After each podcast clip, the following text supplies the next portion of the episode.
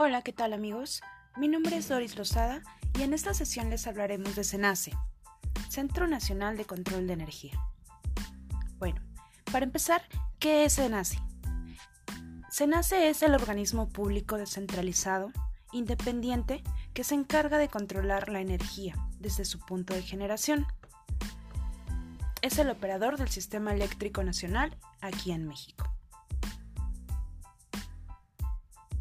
Las cuales pueden ser plantas de ciclo combinado, hidroeléctricas, solares, eólicas, nucleares, termoeléctrica, entre otros tipos, hasta su centro de distribución justo antes de que la electricidad llegue a tu casa, comercios o trabajo.